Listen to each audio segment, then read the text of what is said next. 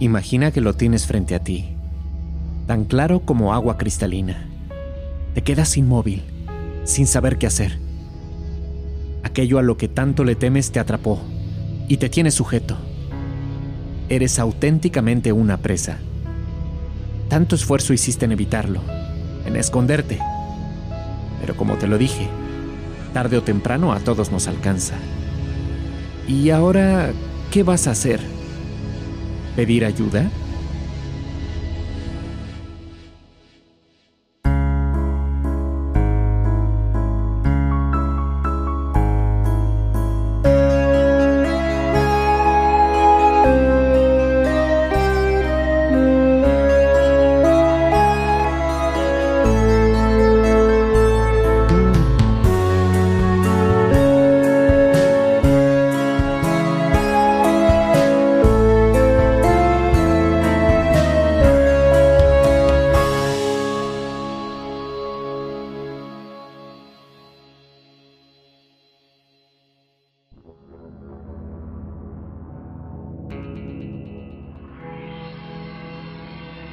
Madison estaba paralizada.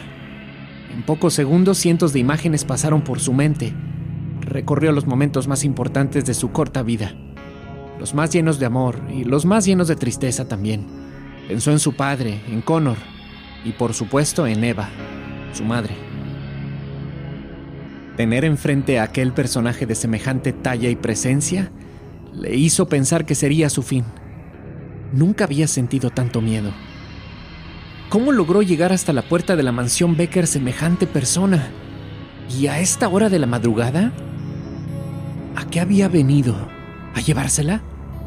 ¿A robar la mansión? Su distinguida y oscura apariencia parecía inmune a los ojos llenos de susto de la pequeña Madison. ¿Qué es lo que quiere? ¿Qué es lo que quiero? Qué pregunta tan profunda y tan confusa al mismo tiempo. ¿A qué vino? ¿Qué está usted haciendo aquí? Llamaré a mi papá. No es necesario que lo hagas, pequeña Madison. No he venido a hacerte daño, sino todo lo contrario. He venido a ayudar. ¿Cómo que ayudar? ¿A estas horas? No necesitamos su ayuda. ¿Cómo sabe mi nombre? En mis registros lo tengo anotado. Aquí está. Como te decía, en mis registros tengo anotado que escuchaste mi anuncio el día de ayer desde el radio de una autovagoneta Volvo 2003. ¿Quieres que prosiga? ¿Qué? ¿Entonces es usted? ¿Es el Mr. Jack de ese anuncio raro con música vieja? ¿Cómo sabe que yo escuché ese anuncio? Eso no importa. Lo que importa ya te lo dije antes. Estoy aquí para ayudar. Era difícil creerle. Recibir en plena madrugada a alguien desconocido con esa apariencia y personalidad definitivamente no es algo común. Aunque hay que decirlo, Madison notó que Mr. Jack no hacía el intento por entrar. Se mantenía afuera. Pese a la extraña situación, había algo de inofensivo en él. Además, era confuso verle completamente seco con toda esa lluvia nocturna cayéndole encima. Mejor váyase, antes de que llame a mi papá. Si me voy, no podré ayudar. Pero nadie lo llamó. Ya se lo dije. Por supuesto que sí. No cometería un error tan grave. ¿Y quién lo llamó entonces? Fuiste tú, Madison.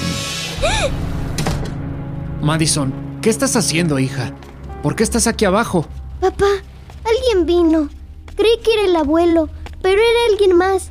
Está allá afuera. ¿Qué? ¿Pero quién vino? ¡Hey! ¿Hay alguien ahí? ¿Quién se ha metido a nuestra casa? Maddie, ¿estás segura de lo que dices? No hay nadie aquí.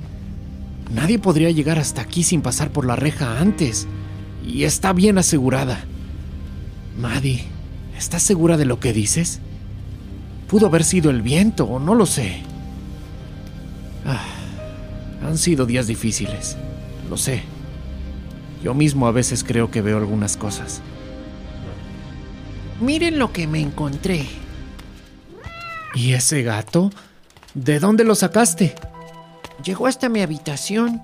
Me despertó porque empezó a lamer mi nariz. Se llama Romeo. Lo encontré aquí abajo. Vine por un vaso de leche.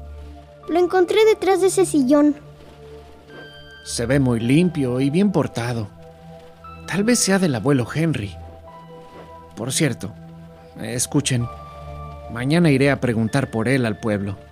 Esto de que no ha regresado, sé que apenas son dos días desde que llegamos, pero sé que algo no está bien. Y esa carta que dejó es muy extraña, como si no hubiera querido decirnos lo que pasa. Quizá alguien pueda darnos alguna información sobre él. Sí, papá, hay que encontrar al abuelo. Nosotros podemos acompañarte.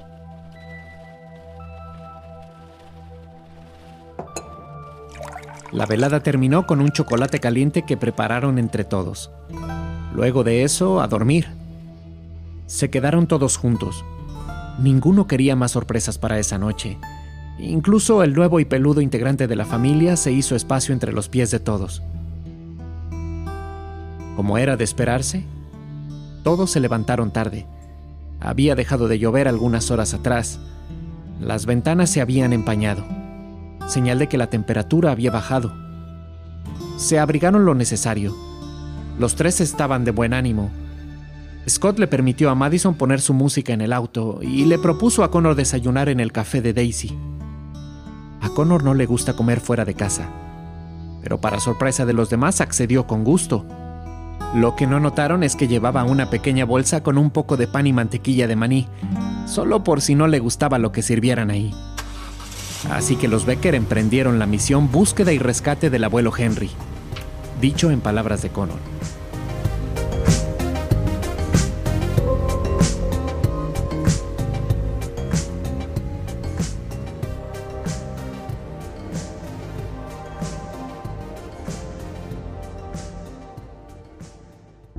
Se detuvieron en cada uno de los negocios y casas de personas que conocen al abuelo el señor Hitch de inmediato reconoció a Scott, a pesar de que habían pasado muchos años.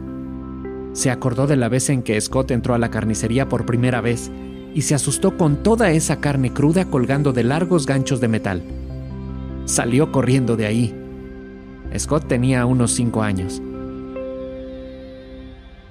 Más allá de los recuerdos y el gusto de ver muchas caras conocidas, no encontraron nada más, ni una sola pista. Todos coincidían en no haber visto al abuelo Henry desde hacía ya varios días, y en que la última vez que lo habían visto se le veía en general bien.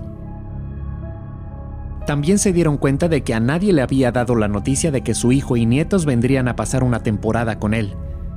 Cosa un poco rara. Normalmente Henry compartía las últimas noticias y novedades familiares con sus amigos y personas más cercanas. El ánimo de los niños decayó un poco.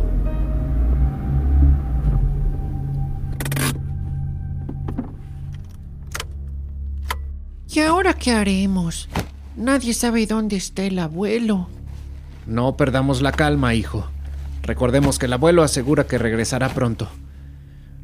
Como lo dijimos, apenas van dos días desde que llegamos y vimos la nota. Tratemos de estar tranquilos, ¿sí? Papá, pero hay que hacer algo. Todo es muy extraño. Además, la casa... ¿Pasa algo con la casa del abuelo? Pasan cosas raras. ¿No las ha notado? Pues a mí me parece genial la casa del abuelo. Es una casa vieja y muy grande, pero no hay nada de qué temer, Madison, se los aseguro. Pero Madison no se conformó. Sabía que algo sucedía. Estaba realmente preocupada por el abuelo. Algo tenía que hacer. No podía con la idea de recibir una noticia de que algo le hubiera sucedido. Al parecer no tenía opción así que esperó nuevamente a que llegara la medianoche y se aseguró de que Scott y Connor estuvieran dormidos.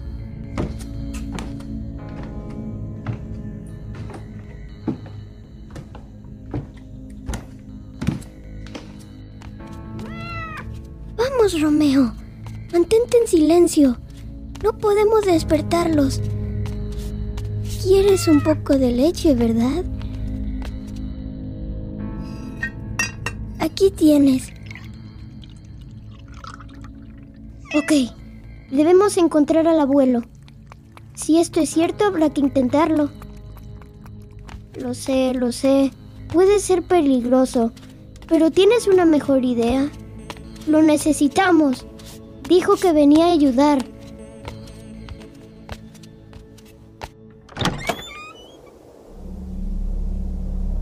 Vaya, vaya. Así que de nuevo abres la puerta, Madison. Te dije que tú me habías llamado.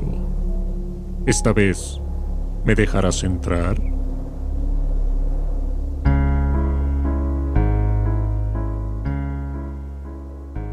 Aún no estaba segura de haber hecho lo correcto, pero en ese momento recordó una de las frases preferidas de su madre.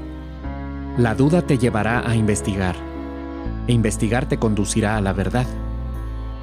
Madison Becker había decidido confiar en el misterioso hombre del sombrero.